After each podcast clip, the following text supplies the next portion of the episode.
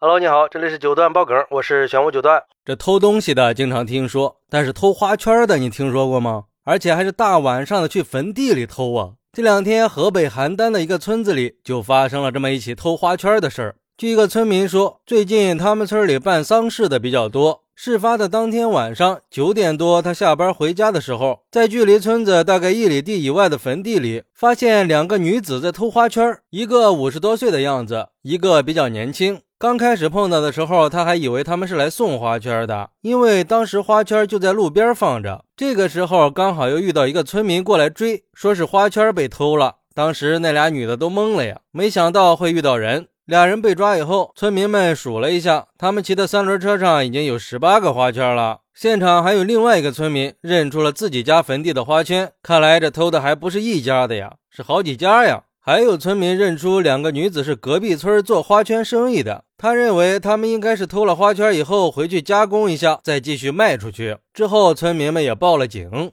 你别说，这个还确实是不多见呀，死人的东西也敢拿。说实话，我还是头一次听说有人偷花圈的，简直是让人匪夷所思呀。对于这个事儿，有网友就说了，还真是天下之大，无奇不有啊。我强都不服，就服这俩女的。白天卖出去，晚上就偷回来，挺佩服他俩的胆量的。这生意干的，一点本钱都不想出呀。这以前发什么财的都见过，但是这种发死人财的还真没见过。这种有损阴德的事儿，还真有人干得出来。这叫什么事儿啊？偷啥不好？你偷花圈，现在我都没想明白，这是怎么想出来的？这人为了利益，还真是什么事儿都干得出来呀！这能卖几个钱呀？看起来还有一个年纪轻轻的，你找份正经工作干不好吗？非得干这种偷鸡摸狗的事儿，还是偷这种东西，真是让人毛骨悚然呀！还有网友说，以后能不能改成出租花圈呢？因为村里有老人过世的时候，少了十几个，多了几十个花圈拉到坟地里，确实是占地方呀。一下雨都掉色，那旁边的庄稼也受影响。除了花圈，还有各种丧葬用品。这个事儿确实应该想个更好的办法。我记得以前公司组织去陵园扫墓，大门口买的水果和花，你前脚刚走，后脚就有人给你收了，拿到门口继续卖。人家工作人员说，这些贡品放坏了还招老鼠、招苍蝇呢，还要打扫收拾。不过也有网友有不同的看法，有网友说。我觉得批评教育一下就好了。按正常的理解，花圈、纸扎这种东西属于一次性消耗品，既然已经办完丧事用过了，本身的价值也就耗尽了。你想啊，有人买二手电脑、二手手机，这哪有人买二手花圈和丧葬用品的呀？而且这个东西它价值也不好界定呀。这拿回去重新加工一下再卖，确实属于不良商家，可以拘留几天，给当事人赔礼道歉一下。如果是追究刑事责任，还是算了吧。